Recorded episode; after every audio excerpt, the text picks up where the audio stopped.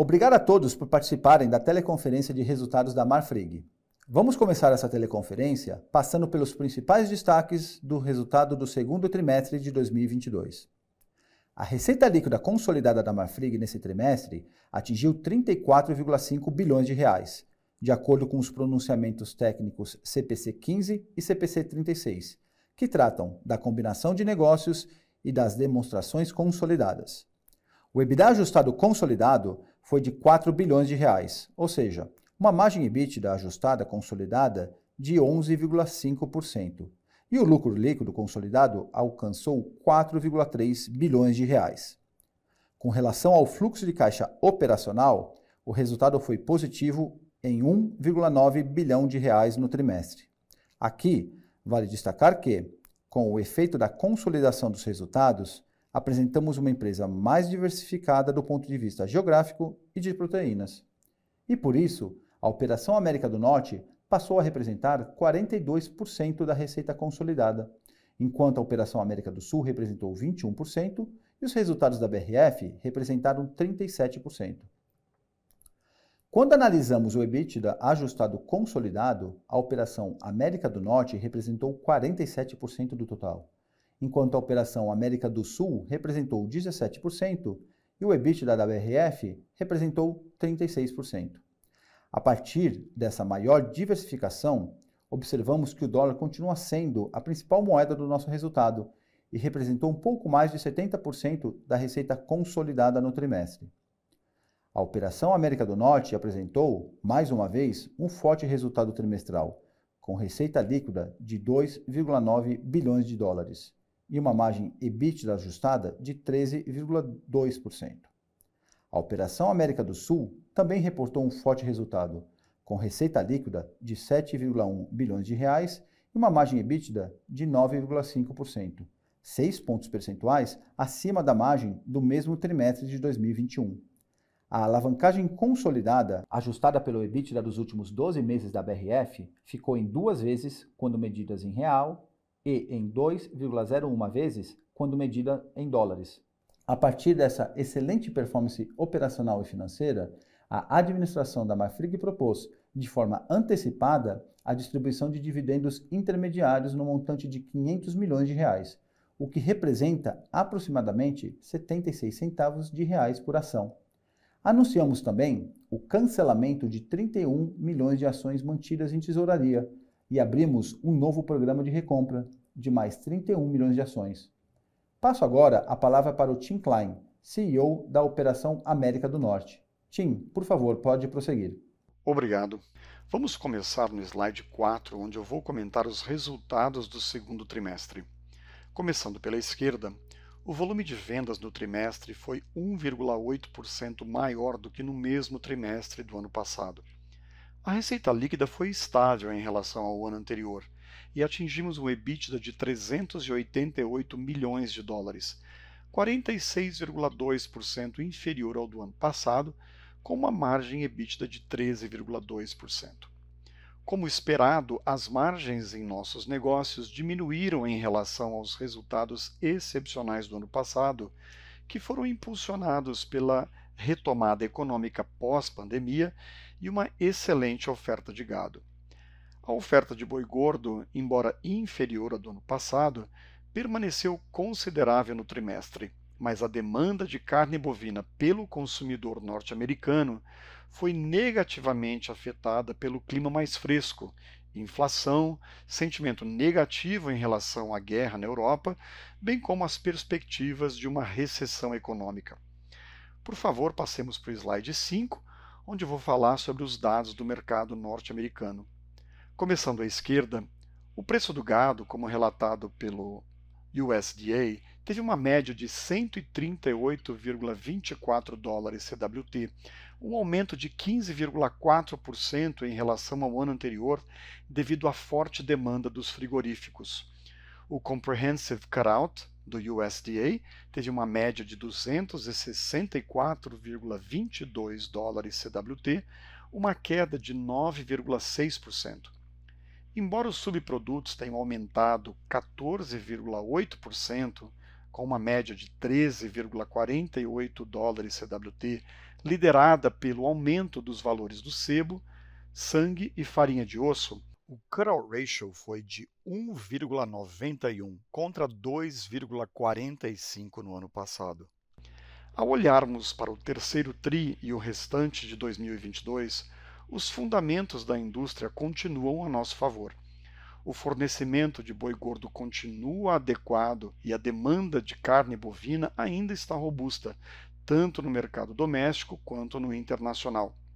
As margens para a indústria devem continuar a ser favoráveis. Agora eu vou passar para o Miguel. Muito obrigado, Tim.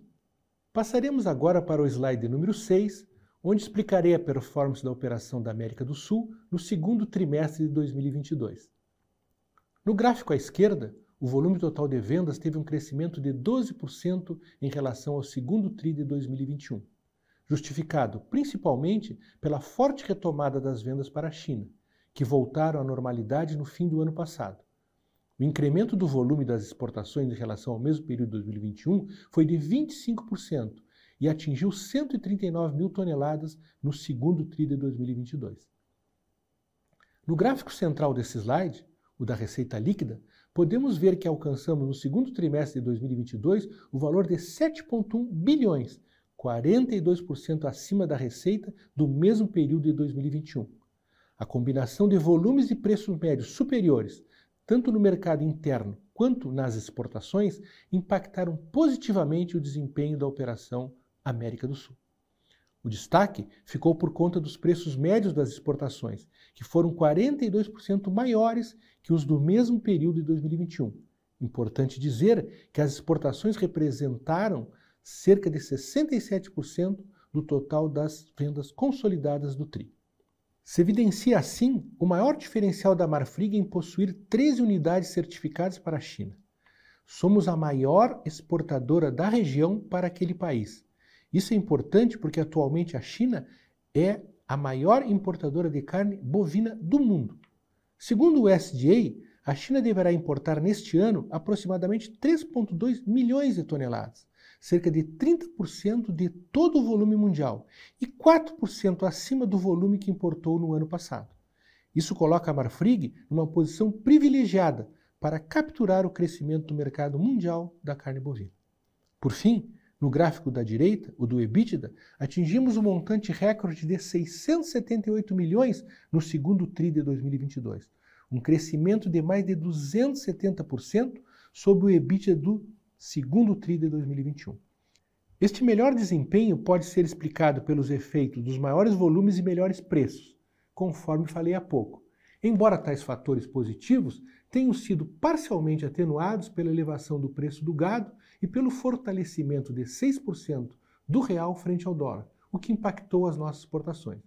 Mesmo assim, atingimos uma margem EBITDA de 9,5% no segundo TRI de 22, 6 pontos percentuais acima da margem do mesmo trimestre de 2021.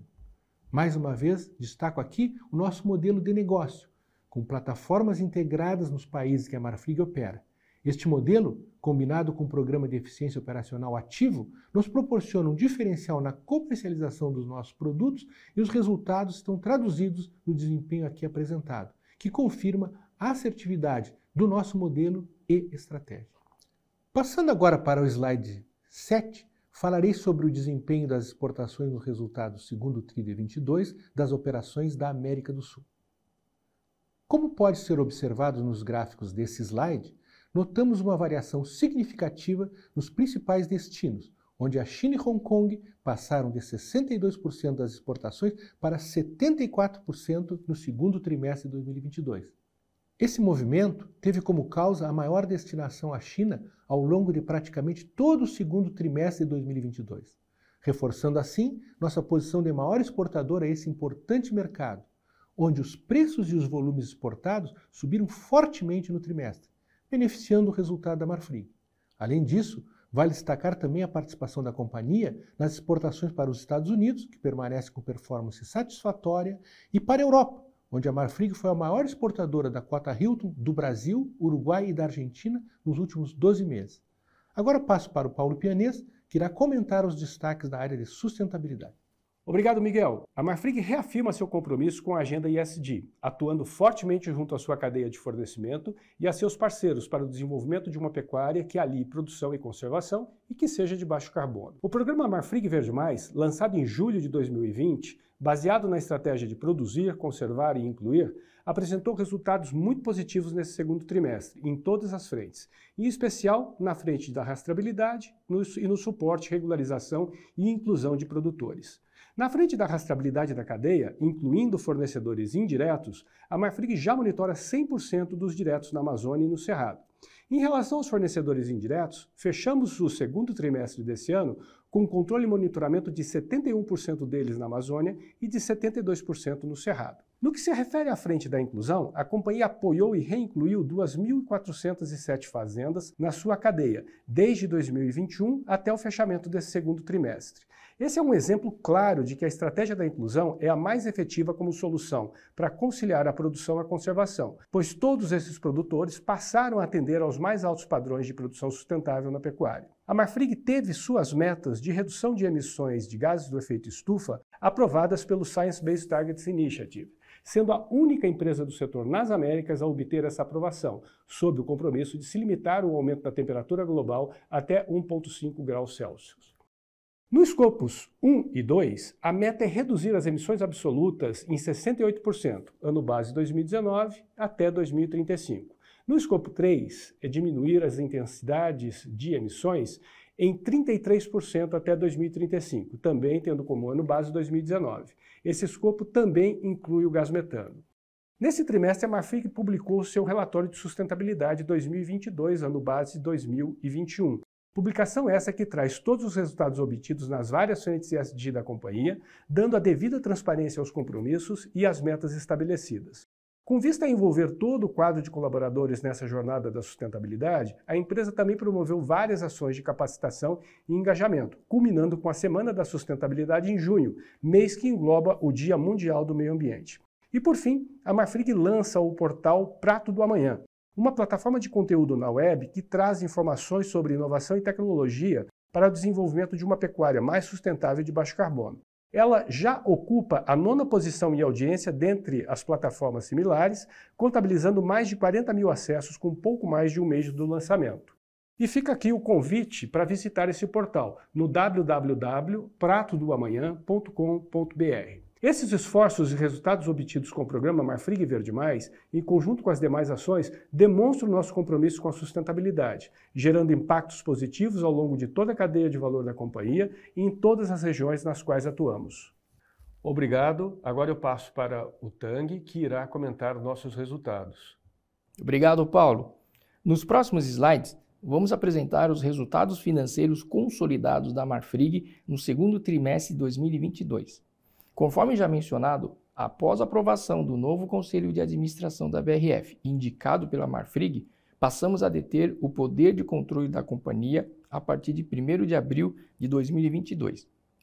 E por essa razão, os resultados da BRF passam a ser consolidados aos da Marfrig a partir do segundo TRI 22, de acordo com os regulamentos técnicos contábeis CPC 15, de combinação de negócios, e CPC 36, demonstrações consolidadas. Sendo assim, as informações que comentarei nos próximos slides, exceto quando indicado, contemplam os números da BRF. Começando pelo slide 11, no gráfico da esquerda. Geramos neste segundo TRI de 22 uma receita líquida consolidada de 34 bilhões e meio de reais. No gráfico da direita, geramos neste trimestre quase 4 bilhões de reais de EBITDA ajustado com margem de 11,5%. Vale destacar aqui um novo perfil de receita EBITDA trazido pela consolidação. Passamos a gerar 42% da receita líquida na América do Norte, 21% na América do Sul e 37% pela BRF. A proporção na geração de EBITDA foi de 47% na América do Norte, 17% na América do Sul e 36% na BRF. No slide 12, quando olhamos a receita líquida consolidada, vemos uma importante diversificação dos destinos comerciais que se mostra extremamente variado. A diversificação de proteínas somada à diversificação geográfica, são fatores de sucesso da estratégia Marfrig de geração de valor. Passando ao slide 13, demonstramos o lucro líquido consolidado que no trimestre foi de 4,3 bilhões de reais. O efeito do PPA neste lucro líquido foi de 3,9 bilhões de reais. Vale lembrar que nesse trimestre já não houve a incidência da marcação a mercado das ações BRF, uma vez que passamos a controlar a companhia. No slide 14, apresentamos a geração de caixa. No gráfico da esquerda, a geração de caixa operacional da Marfrig ex-BRF foi de 1,4 bilhão de reais. Descontados os investimentos destinados à manutenção e crescimento orgânico de 523 milhões, mais os juros pagos de 570 milhões de reais, o fluxo de caixa livre recorrente foi de 286 milhões de reais positivo. No gráfico da direita e em termos consolidados, a geração de caixa operacional no segundo TRI 22 foi de 1,9 bilhão de reais. Descontados os investimentos em CAPEX e juros pagos no período, o fluxo de caixa livre foi negativo 343 milhões de reais. Passando para o slide 15, dívida líquida e alavancagem ex-BRF. A dívida líquida da Marfrig, sem considerar os efeitos da consolidação BRF, ao final do segundo TRI 22, totalizou 4 bilhões e meio de dólares. No trimestre, também foram pagos 855 milhões de reais em dividendos, dos quais 472 milhões de reais foram destinados aos minoritários da National Beef e 383 milhões de reais em dividendos para os acionistas da Marfrig. A alavancagem da Marfrig ex-BRF ficou em 1,67 vezes, medida em reais, e 1,68 vezes medida em dólares. Já a dívida líquida consolidada, conforme os CPCs 15 e 36, totalizou ao final do segundo TRI de 22 7,1 bilhões de dólares, conforme o slide 16. Quando medida em reais, a dívida líquida consolidada totalizou 37,6 bilhões de reais no segundo TRI, já considerando 13,1 bilhão de reais do endividamento líquido da BRF. A alavancagem consolidada, ajustada pelo EBITDA dos últimos 12 meses da BRF, ficou em duas vezes, medida em reais, e em 2,01 vez, medida em dólares. No próximo slide 17, apresentamos os detalhes do perfil da dívida. Começando pelo gráfico da esquerda. A Marfrig, ex-BRF, encerrou junho de 22 com caixa da ordem de 2 bilhões de dólares. Adicionalmente, temos disponível uma linha de revolver de 900 milhões de dólares na National Beef. No gráfico da direita, e por força da consolidação, conforme CPCs 15 e 36, a posição de caixa ao final do segundo TRI 22 totalizou 3,6 bilhões de dólares. Por fim, aqui no slide 18, gostaria de destacar as ações de alocação de capital Marfrig ex-BRF. Durante o segundo trimestre e aproveitando oportunidades de mercado, recompramos 320 milhões de dólares em bonds. A recompra abaixo do valor de face e o posterior cancelamento, além de reduzir o endividamento bruto, geraram um ganho financeiro da ordem de 15 milhões de dólares. Conforme anunciamos, cancelamos 31 milhões de ações em tesouraria e também lançamos um novo programa de recompra de 31 milhões de ações, que representam mais de 400 milhões de reais. E com base na forte performance operacional comentada pelo Tim e pelo Miguel, a administração propôs o pagamento antecipado de 500 milhões de reais em dividendos intercalares, o que representa aproximadamente 76 centavos por ação. E assim, seguimos comprometidos na criação de valor e retorno para todos os nossos acionistas por meio de programas de recompras, distribuições de proventos, investimentos em crescimento orgânico e redução do endividamento. Passo agora para o senhor Marcos Molina, que irá fazer as considerações finais. Obrigado. Obrigado, Tang. Gostaria de encerrar mais essa teleconferência de resultados, destacando que ao longo dos últimos 18 meses, a Marfrig investiu 18 bilhões de reais. Deste total, 3,7 bilhões de reais foram em capex, sendo grande parte destinados a importantes projetos estratégicos e de crescimento orgânico. Além disso, recompramos e cancelamos mais de 2 bilhões de reais em bondes e 800 milhões de reais em ações da Marfrig. Nesse mesmo período, distribuímos 2,8 bilhões de reais em dividendos aos nossos acionistas. Investimos também 8,5 bilhões de reais na compra de ações da BRF ou 33,27 do capital social da empresa. Isto transforma a Marfrig em uma empresa mais diversificada do ponto de vista geográfico e de proteínas.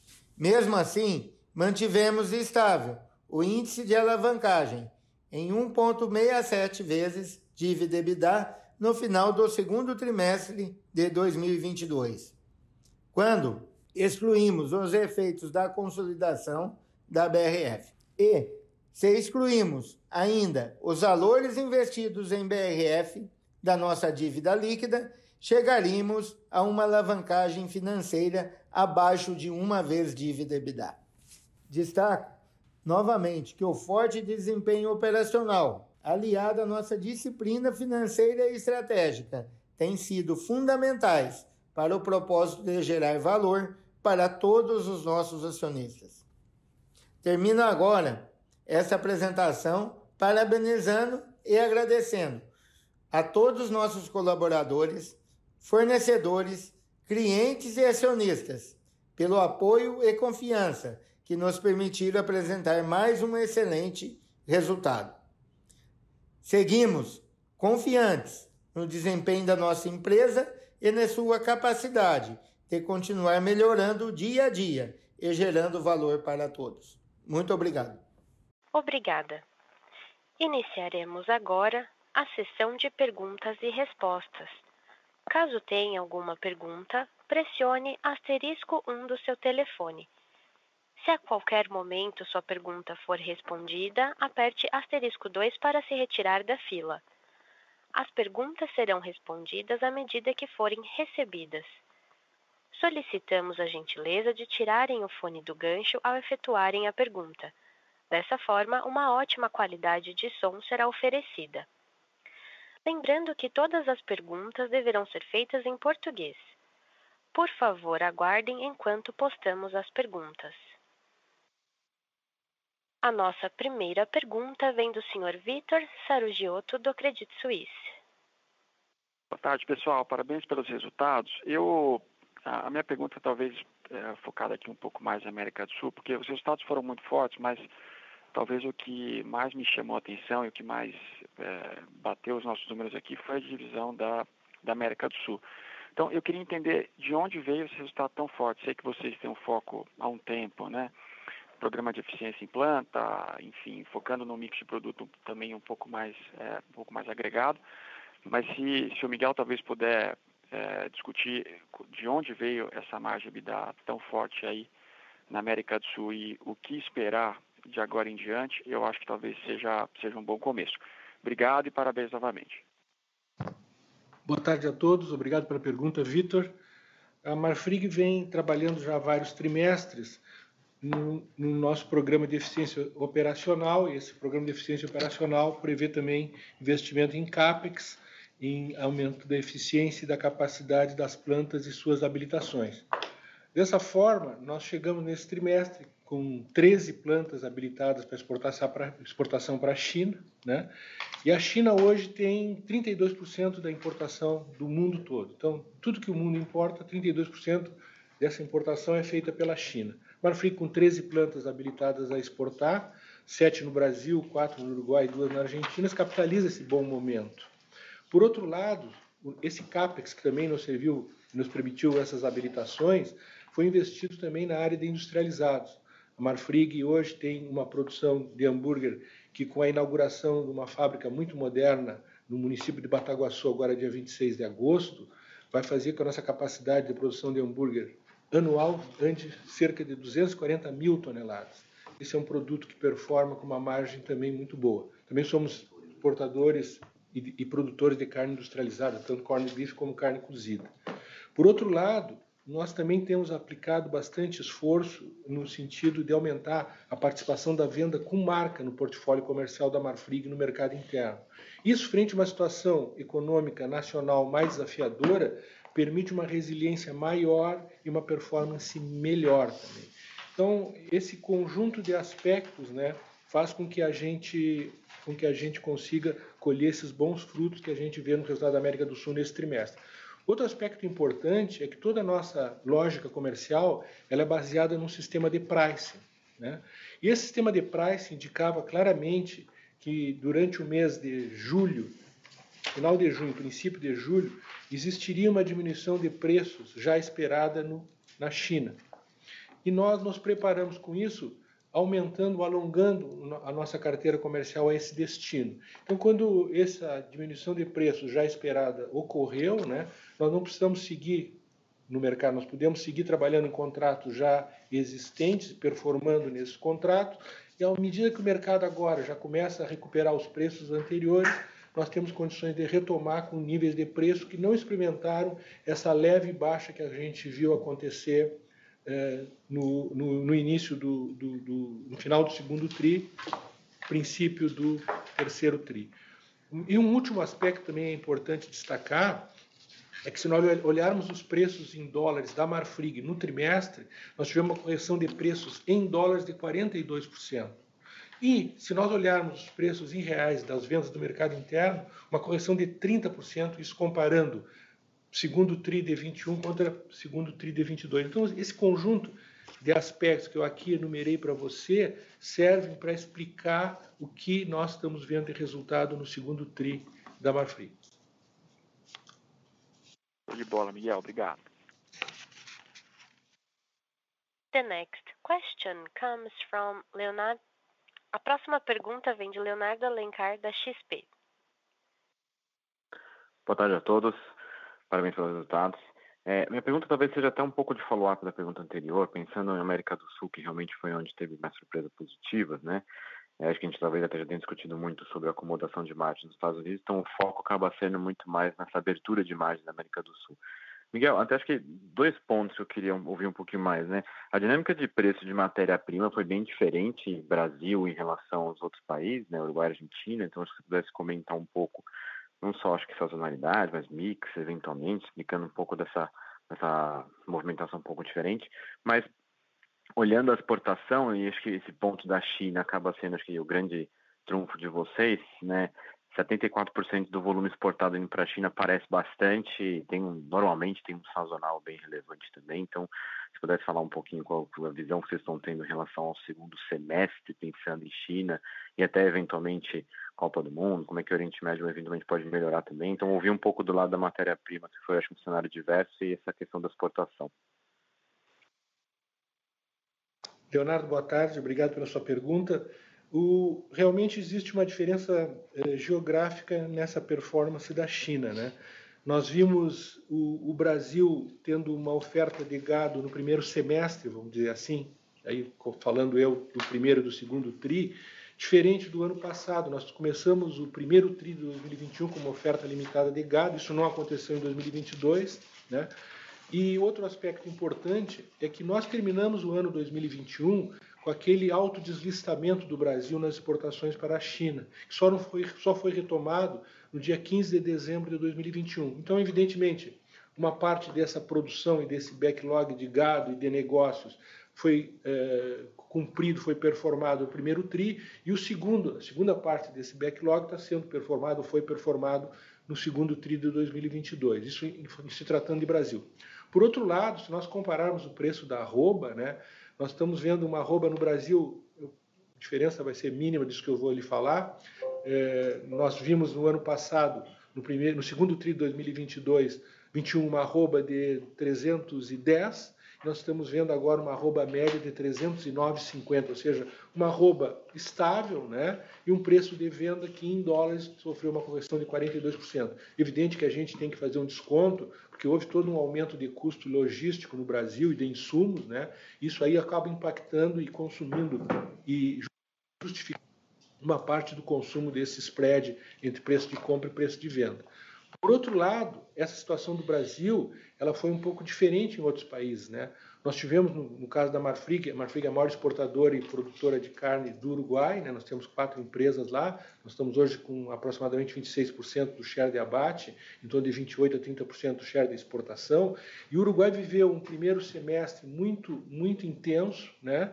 com uma disputa muito grande pela matéria-prima e um preço de gado muito elevado, mas que, em compensação, foi compensado por preços de venda também muito atrativos. É importante dizer que o protocolo de exportação do Uruguai para a China é diferente do protocolo brasileiro. O protocolo uruguai permite carne com osso e permite animais de todas as idades. Então, isso aí dá uma flexibilidade e a condição do Uruguai de performar melhor no mercado chinês. E assim foi feito. Houve uma, uma, um consumo intenso de matéria-prima, um abate intenso de, de, de, gado no primeiro semestre, primeiro e segundo TRI de 2022, e nós estamos vivendo agora no Uruguai uma situação diferente, nós estamos vivendo o Uruguai com aquele sistema de safra entre safra típico, onde nós temos uma entre safra no inverno, né, e uma recuperação da oferta do gado e, da, e uma diminuição do preço quando vem a primavera eh, e o verão, estou falando de setembro, outubro. Né? Isso deve acontecer, nada fora do normal, até porque nós tivemos nos últimos anos, vemos tendo nos últimos anos um excelente nascimento de terneiros no Uruguai, em torno de 3 milhões de terneiros por ano, né? num rebanho de quase 13 milhões de cabeças, o que permite, frente a um abate de 2 milhões 400, 2 milhões 500, até 2 milhões 600 animais né, por ano, permite o Uruguai trabalhar dentro de uma oferta e uma demanda equilibrada. Então, o que nós devemos ver é o Uruguai abatendo pouco agora na entre safra, recuperando esse abate e, essa, e, essa, e esse preço vindo para um caráter mais normalizado a partir de setembro. Por outro lado, a Argentina também tem uma dinâmica diferente. Né? A Argentina, é importante lembrar, né, que às vezes a gente talvez não, não, se, não se, perce, se aperceba, né? a Argentina tem uma limitação na, na possibilidade livre de exportação. O governo impõe limites ao volume de exportação. Então, no nosso caso, que nós temos feito, no caso da Marfrig, a gente, porque a, a gente é dona da marca Patti eh, e da marca Vianíssima, marca Patti em hambúrguer e marca Vianíssima de salsichas, a gente consegue performar bem no mercado interno, mesmo frente a uma situação mais desafiadora de inflação e de recessão. Por outro lado, a gente concentra nossas exportações em produtos de agregado e na cota Rio. Tanto é assim que nos três países que a Marfrig atua, Brasil, Uruguai e Argentina, nós somos os maiores exportadores de cota Hilton no ano agrícola, junho de 2021, julho de 2022. Né? Então, isso aí nos permite também performar bem. Por outro lado, o fato de nós termos, no caso da América do Sul, 74% da receita é, direcionado à Ásia, né, não nos deixa a China dependentes, porque a Marfrig também tem um bom desempenho, tanto na Europa quanto nos Estados Unidos. Importante destacar que para que isso aconteça, é fundamental o apoio que nós recebemos da National Beef para performar nossas exportações no continente americano e também no, continente, eh, no, também no, no Japão e na Coreia. Isso aí tudo nos permite também ter, dentro desses tipos de mercado, um bom desempenho. A Marfrig também é uma grande produtora de carne orgânica, que apresenta um crescimento cada vez maior, e toda a parte de industrializados também tem bastante resiliência. Né? E, e, a gente vive agora uma situação onde, mais e mais, o delivery se incorporou ao hábito de consumo. Né? Eu te diria que hoje o delivery é um canal a mais de consumo e o e-commerce também, e a gente consegue, com esse negócio de, que o delivery e o e-commerce é muito baseado na, na, no consumo de hambúrgueres, a Marfrig consegue performar bem nesse segmento. Então, esse conjunto explica. Olhando para frente, né, o que a gente vê é que a China perdeu aquela sazonalidade inicial que o mercado tinha. Antes a China comprava, e o ano novo chinês ela parava de comprar, passava o ano novo chinês ela voltava, voltava a comprar. Isso ficou para trás. A China comprou o ano inteiro o ano passado, não parou praticamente de comprar. As variações de preço foram mínimas, né? A gente trabalhou com a China com um mercado muito mais estável, muito mais equalizado, né? Nada nada indica que isso vá mudar. A China importou ano passado 3 milhões de toneladas, se espera esse ano, segundo o SDA, que a China importe 3 milhões e 200 mil toneladas, o que vai significar 32% da importação de carne bovina do mundo. E se o chinês está consumindo menos de 5 quilos habitante ano nesse continente, né, é, a, a, o que a gente espera e o que a gente vê é, é que isso vai é, permitir que a China siga sua senda de crescimento. Né? Se espera um crescimento de 4% para esse ano. Referente à Copa do Mundo, eu espero que o Brasil ganhe. Justo. Tá ótimo, Miguel. Agradeço por toda a explicação. Foi perfeito. Obrigado. A nossa próxima pergunta vem do senhor Ricardo Alves, do Morgan Stanley. Boa tarde a todos. É, obrigado pelo call.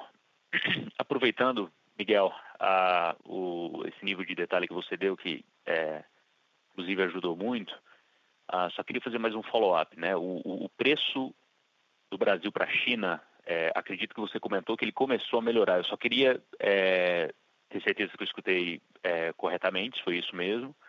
É, os dados da, da, da CSEX em julho para a China, eles mostram uma queda sequencial ainda do Brasil. Uh, em agosto, o preço médio do Brasil ele, ele cai ainda né, uh, sequencialmente. Níveis muito bons, mas ele, ele, ele apresenta uma queda. Eu queria só saber se talvez as negociações que a, a própria Marfrig tem feito, você tem visto uma realidade diferente, uma realidade já de retomada de demanda. É, essa primeira parte da pergunta. A segunda parte da pergunta é se esse, no final do seu comentário você disse que a sazonalidade chinesa agora é muito menor, pelo menos na sua visão. É, queria explorar um pouquinho mais isso. A gente esperava que é, setembro e outubro a gente pudesse ver uma demanda ainda muito mais aquecida do que, por exemplo, julho. Então, só queria entender esses dois pontos. Muito obrigado. Ricardo, obrigado pela sua pergunta. Realmente, o, a sua leitura é correta, mas é importante entender que os preços que o CSEX nos mostra, ele tem um delay, né? E se você abrir o preço médio de exportação da Marfrig e comparar com os dados CSEX, você você vai ver que essa, esse, esse spread entre o preço CSEX e o preço Marfrig ele, se, ele abre agora nesse, nesses últimos reportes disponíveis. Né? É, evidentemente que esse preço diminuiu, né? ele ainda segue abaixo do preço praticado anteriormente, mas nós, nos negócios que nós estamos é, fazendo, já começamos a retomar os níveis, de, os níveis de preço, não ainda exatamente aos níveis anteriores, né? mas a um nível melhor daquele nível da queda de 20 dias atrás. Uh, outra coisa eh, que eu gostaria de referir, que é, que é, muito importante, quando você tem um sistema de price que ele tem acuidade real né, e não teórica, você consegue projetar um, a elasticidade que o mercado vai ter. E dessa forma, você, quando você vê a possibilidade de que essa queda de preço ocorra e você mede por quanto tempo ela vai perdurar, você de uma certa maneira você consegue alongar a sua carteira até que esses preços dentro do seu modelo voltem a se recuperar. Foi isso que no nosso caso nós fizemos. Quando é, a gente também compõe o nosso portfólio para a China, fazem mais ou menos uns 45, 50 dias que nós começamos a entregar na China a, as, os primeiros embarques de carne já com marca, né? Carne com marca, carne com é, foge um pouco desse modelo comoditizado da China. E nós temos muita expectativa com esse estudo que a gente realizou e com essas possibilidades de encontrar nichos eh, de carne de qualidade na China, que isso também ajude a dar mais, eh, mais eh, constância e mais equilíbrio a esse mercado. Sobre, sobre preços de China, eu te diria que, que, a, que a perspectiva é que essa recuperação siga ocorrendo.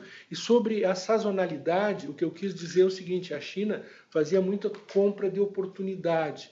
E eu, eu penso também que a indústria brasileira, em geral, nós não éramos diferentes, também a gente tomava muita oportunidade. O que eu vejo hoje é que o mercado praticamente ele vai sempre operando. Você não se retira do mercado, nem quem está comprando, nem quem está vendendo. Quando você tem um mercado que tra trabalha de forma constante, onde a compra e a venda estão equilibradas em oferta e demanda, e a oferta é constante, essas variações e esses picos ficam para trás, né? Que é isso que eu acho que está acontecendo. Outra coisa que é uma boa notícia, né, é que uh, a carteira comercial, à medida que ela foi sendo depurada e que o Brasil foi obtendo protagonismo, eu não digo só o Brasil, a América do Sul foi obtendo protagonismo como fornecedor da China, aquele sistema onde havia distratos de contrato, não cumprimento de contrato, em caso de variações de preço, começaram a ficar para trás e praticamente hoje não existem, né? E mais ainda, né, essas variações de pico não acontecendo também não deixam descalçado quem vendeu e quem comprou, que também é sadio para o mercado. Muito obrigado, Miguel. Muito claro. É, se me permite fazer mais uma pergunta, é, América do Norte, é, eu, eu, queria saber, não sei se vai ser possível a resposta do Tim na, na tradução, mas é, sobre a América do Norte, eu queria saber agora, é, a gente entrando né, no, no, terceiro trimestre, já com julho performado e agosto, um pouquinho de color só sobre o, o, os spreads que a, que a Marfrig viu, né, é, relativos aos spreads da indústria, porque a gente viu um descolamento grande de novo das margens da Marfrig relativas às margens da indústria, né, muito, muito superiores, então eu queria saber um pouquinho como que foi julho. Uh, e talvez mais importante é explorar um pouquinho como que vocês estão sentindo a demanda na ponta, é, né, do, principalmente dos retailers, a, a, a, antecipando o feriado Labor Day, né, que é um feriado importante para o consumo de carne. Eu queria saber se existe a perspectiva de uma, de uma demanda um pouco mais aquecida. Muito obrigado. Uh, Ótima pergunta. Por enquanto, a demanda está muito boa para o feriado do Dia do Trabalho. Os varejistas têm reservado bastante. Então, nós estamos vendo um pouco de compensação, os consumidores comprando cortes como carne moída, por exemplo, em vez daqueles produtos típicos de churrasco, como o ribeye, o strip, mas, em geral, o volume existe, e nós acreditamos que também temos boas margens. Então, por enquanto, a perspectiva está muito boa. Muito obrigado. A nossa próxima pergunta vem do senhor Tiago Duarte, do BTG Pactual. Olá, muito boa tarde. É, boa tarde a todos. É, eu queria queria fazer duas perguntas específicas, dois esclarecimentos específicos do resultado do trimestre, depois uma pergunta sobre BRF. É, o primeiro, é, eu queria se vocês puderem falar, a gente né, tentando fazer um, um exercício de, de, quebrar os resultados sobre né, Marfrig, ex-BRF e BRF, quando a gente olha o, o fluxo de caixa operacional da Marfrig, né, de pouco menos de um bi 400, tem um, um gap relevante ali de, de do EBITDA, né? E, e, tudo indica muito concentrado em capital de giro. Então eu queria, se vocês pudessem falar um pouco, né? Não é, não seria a única companhia que a gente vê do, do setor é, consumindo algum capital de giro no, no trimestre e aí eu queria mais entender as principais fontes desse consumo e a recorrência desse número para frente, é, pensando na Marfrig sozinha, né, sem a consolidação da BRF. É, o segundo esclarecimento é quando, quando a gente olha a quebra é, dos resultados né, por divisão e aquelas despesas que são alocadas no, no corporate, né, no corporativo, é, nesse TRIM específico há ali um, um, um efeito no, no, lucro bruto né, do, de 550 milhões de reais do, do corporate e, e, eu queria só, se vocês pudessem dar algum detalhamento da natureza dessa, dessa despesa reconhecida ali, desse custo reconhecido ali, é, também seria importante. E, e, por último, eu, eu acredito que o, que o Marcos esteja é, na linha e, e, não sendo ele, pode ser, pode ser o Miguel ou quem, quem, quem achar prudente, é, acho que seria, seria um momento super propício para a gente ouvir um pouco sobre né, como é que tem andado sob a ótica da Marfrig, agora controladora da BRF, é, pós-eleição do conselho e tudo mais, e, e, como é que tem andado e, e, e a visão que, que a Marfrig né, vem desenvolvendo e os desafios que a Marfrig vem vendo nesse, nesse investimento que foi feito é, e, e, o, e, o, e as oportunidades que estão sendo exploradas lá, eu acho que, que é uma discussão importante, certamente. Muito obrigado. Boa tarde, Tiago. Tudo bom? Aqui é o Tang. O... Tiago, quando você olha o fluxo de caixa operacional Marfrig ex-BRF, né, no 1 BI 400 já tem o pagamento de imposto tá, do, de 1 BI 200, certo? Lá no, no, nos Estados Unidos, da Operação América do Norte. Acho que é por isso que você não está conseguindo fechar a conta, mas tem 1 BI 200 dentro. Tá? Então, logo, nosso capital foi, capital de foi positivo. Tá? O, o que você vê de 550 no corporate tá? é a realização do PPA, tá? do efeito PPA no, na avaliação dos ativos passivos da BRF. Tá? Vou passar então agora para o Marco. Super claro, obrigado, Tang. Oi, Tiago, boa tarde, tudo bem? Boa tarde, Marcos, tudo bem. Tiago, o, investimento para a Marfrig na BRF ele é de longo prazo, estratégico, e ele está dentro do, do, previsto do, do plano que, a, que a gente esperava. A gente já teve uma melhora agora no trimestre está tudo dentro do, do, esperado. E como a gente falou desde o investimento, tem, tem muita oportunidade e a gente acredita muito na companhia. Tá bom, Marcos, mas alguma, eu não, não sei se, se cabe fazer algum tipo de é, algo algo novo, né? Algo agora, né? Com a presença sua e, e da Marfrig no conselho, se há, se cabe fazer algum tipo de é, se, se, houve algum, alguma novidade, alguma, algum desenvolvimento, mas no mais eu estou satisfeito. Obrigado. Não, é, é, a gente tem levado sempre o que é melhor para a BRF, para a companhia, e a gente discute isso no, em âmbito do, do Conselho de Administração da BRF. Tá ok, obrigado. A nossa próxima pergunta vem do senhor Rodrigo Almeida, do Santander. Boa tarde, Marcos, Sandro, Miguel, time, fazendo todos aí do time da Mafrig. É, queria tentar explorar aqui um pouco também da alocação de capital com vocês e tentar entender um pouco melhor é, como que a gente consegue conversar ali com, com o que está acontecendo nos Estados Unidos. Né? Acho que a gente conversou já algumas vezes né, sobre os investimentos de expansão da National, que foram até postergados e muito pautado na, na visibilidade um pouco mais baixa em relação a para onde que as margens estão indo nos Estados Unidos. Né? Então, dessa maneira que eu queria entender um pouco como é que vocês estão trabalhando aqui em relação à preservação de capital, de caixa indo para frente, é, como que isso conversa com com os dividendos intermediários que vocês anunciaram ontem, é, é, é, um programa de recompra. Acho que, na verdade, sim, de maneira geral, minha ideia aqui é, é, muito mais conseguir entender um pouco melhor a confiança que vocês têm em geração de caixa nos próximos trimestres. Né? Acho que, mesmo com as margens mais baixas dos Estados Unidos, acho que esse é o, é o, primeiro ponto aqui. Aí, o segundo ponto, acho que eu queria tentar entender um pouco ali é, em relação à National, eu queria tentar pegar um pouco da percepção de vocês em relação à exportação. É, quando a gente fala ali de, acho que quando a gente olha as projeções do SDA, inclusive, a gente a gente está olhando ali um cenário de consumo um pouco mais fraco no doméstico, né, uma queda de produção. É, mas eu queria entender se o consumo fica, fica relativamente estável nos Estados Unidos, é, você vai exportar para algum lugar também, então aí só vai ter um gap ali no, nos Estados Unidos. Né? Então eu queria entender um pouco, talvez pegar um pouco de percepção da National quanto a, quanto exportação e consumo doméstico, e tentar entender um pouco se existe a possibilidade de fazer até uma, digamos assim, uma triangulação, né?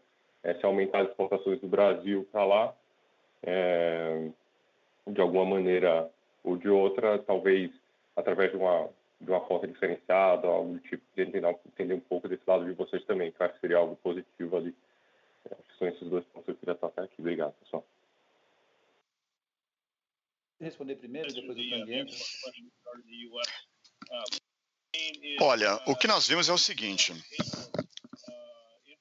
nós vemos um interesse muito estável por parte dos principais clientes, que são o Japão e a Coreia do Sul. São o que nós consideramos os principais mercados de exportação. Não vimos nenhuma deterioração nem de volume, nem de preço em nenhum desses mercados e nem esperamos que isso aconteça no futuro. Rodrigo, boa tarde, Altang. Tá ouvindo? Boa tarde, Tang. Estou ouvindo sim, tudo bom? Tá, tudo bom. Então, o Rodrigo, por conta da nossa disciplina financeira, tá? Nós temos um balanço sólido, nós estamos com a alavancagem, alavancagem baixa, né? E você sabe que o nosso cash flow yield é da ordem de 30%, certo? Então, nós estamos extremamente confortáveis para fazer a alocação, a melhor alocação de capital, né? remunerar nossos acionistas e continuar fazendo os capex né? estratégicos de manutenção, tá? Normais, sem, extremamente confortável com essa nossa nosso cash flow yield. Perfeito, obrigado. E se eu pudesse só só só voltar talvez até é, com o Miguel ali, né, naquele ponto que eu acho que eu, eu tentei, não sei se ficou claro, acho que minha, ideia ali era muito mais entender é, se, se, se, vocês é, se vocês olham exportação principalmente de do Brasil para Estados Unidos sendo algo interessante ou algo até é, é, que possa ver aumentando, né, olhando para frente aí, talvez olhando 22, é, 23, é, poderia ser interessante também tentar entender um pouco desse lado. É, sim, realmente nós é, esse esse esse trimestre nós tivemos quase 9% da nossa receita destinada a esse mercado, né? E se você olhar por geografias, a gente usa bastante essa estratégia nos países como Uruguai e Argentina e também no Brasil, né? Porque é, é muito bom para a Marfrig poder, quando a gente fala em diversidade geográfica, né? É melhor ainda falar quando essa diversidade geográfica ela está também na América do Norte, né? E, na América, e os Estados Unidos é um dos maiores importadores de carne do mundo, depois da China. Né? Então a Marfrig consegue entrar nesse mercado e entrar através do guarda-chuva da National. Né? Isso nos dá capilaridade, nos dá uh, diferencial de preço e nos dá a possibilidade de escolher melhores nichos de mercado. Né? Isso em países como o Uruguai, que trabalha basicamente 90 a 95% das exporta em exportações, poder trabalhar através da plataforma da National Beef faz toda a diferença. É, essa mesma lógica também ela vale para o caso do Japão e da Coreia, que nós também utilizamos a plataforma da National Beef. Né? Então, isso, isso nos leva a ter uma perspectiva muito boa, porque eu acho que é muito importante a gente é, perceber né, que no caso dos Estados Unidos, né, nós temos realmente um processo inflacionário, mas nós também temos um crescimento econômico e pleno emprego. Né? Então, isso aí permite que essa carne sul-americana, que é uma carne que funciona muito bem para misturar com a carne americana para produção de hambúrgueres e outros produtos, né, ela vai seguir performando vai seguir tendo demanda. Se você consegue atender essa demanda através da plataforma já existente de uma empresa reconhecida por sua excelência e por sua competência logística e operacional como a National, melhor ainda. Perfeito, ficou ótimo. Obrigado, pessoal. Boa tarde. Com licença, encerramos neste momento a sessão de perguntas e respostas. Informamos que a teleconferência da Marfrig Global Foods SA está encerrada. Agradecemos a participação e gostaríamos de convidá-los a participar da teleconferência em inglês, que se iniciará às 15h30. Obrigado. Tenham uma boa tarde.